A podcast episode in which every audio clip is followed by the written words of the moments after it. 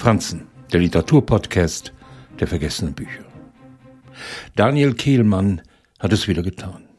Nach der Vermessung der Welt beruht auch sein neuer Roman Lichtspiel auf realen Personen und wieder gelingt es ihm, sie nicht entlang der Fakten zu beschreiben, vielmehr sie zu fiktionalisieren. Sie sollen jenseits der unumstößlichen Wahrheit Auskunft über sich geben. Dass Schauspieler, Regisseure, Künstler verführbare Menschen sind, die mitunter moralische Skrupel über Bord werfen, kennen wir aus Klaus Manns Roman Mephisto. Auch wenn Kehlmanns Georg Wilhelm Papst beileibe nicht das Diabolische wie Henrik Höfgen verkörpert. Kehlmann schafft es, dem absurden Versagen, dem Hoffen, dem Trauern, der Angst und Dummheit einen Hauch von Komik abzuringen.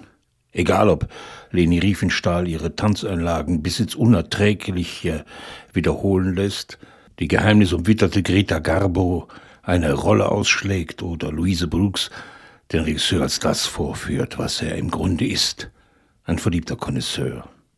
Kehlmann webt ein Netz um einen berühmten Regisseur, der in Hollywood seinem eigentlichen künstlerischen Schaffen beraubt, über den Umweg Österreich und eine kranke Mutter heim ins Reich findet.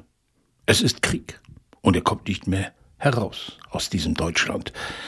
Halb zog sie ihn, halb sank er hin, schrieb Schiller.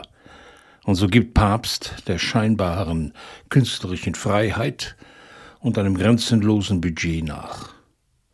Denn den Faschisten sind die Künstler von Weltruhm ausgegangen, und so bieten sie ihm vollkommene künstlerische Möglichkeiten an.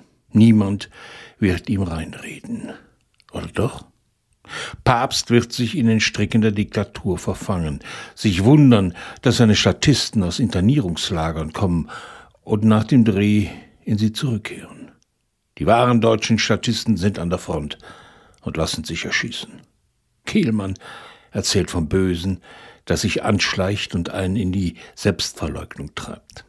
Doch schafft der Autor es nicht nur, eine tragisch-komische Farce um einen weltberühmten Regisseur aufzuführen, er zeigt die dumme, gewaltbereite Fratze der Machthaber, wenn er in Papsthaus zwei Schergen auftreten lässt, die jemanden zum Verhör abholen kommen.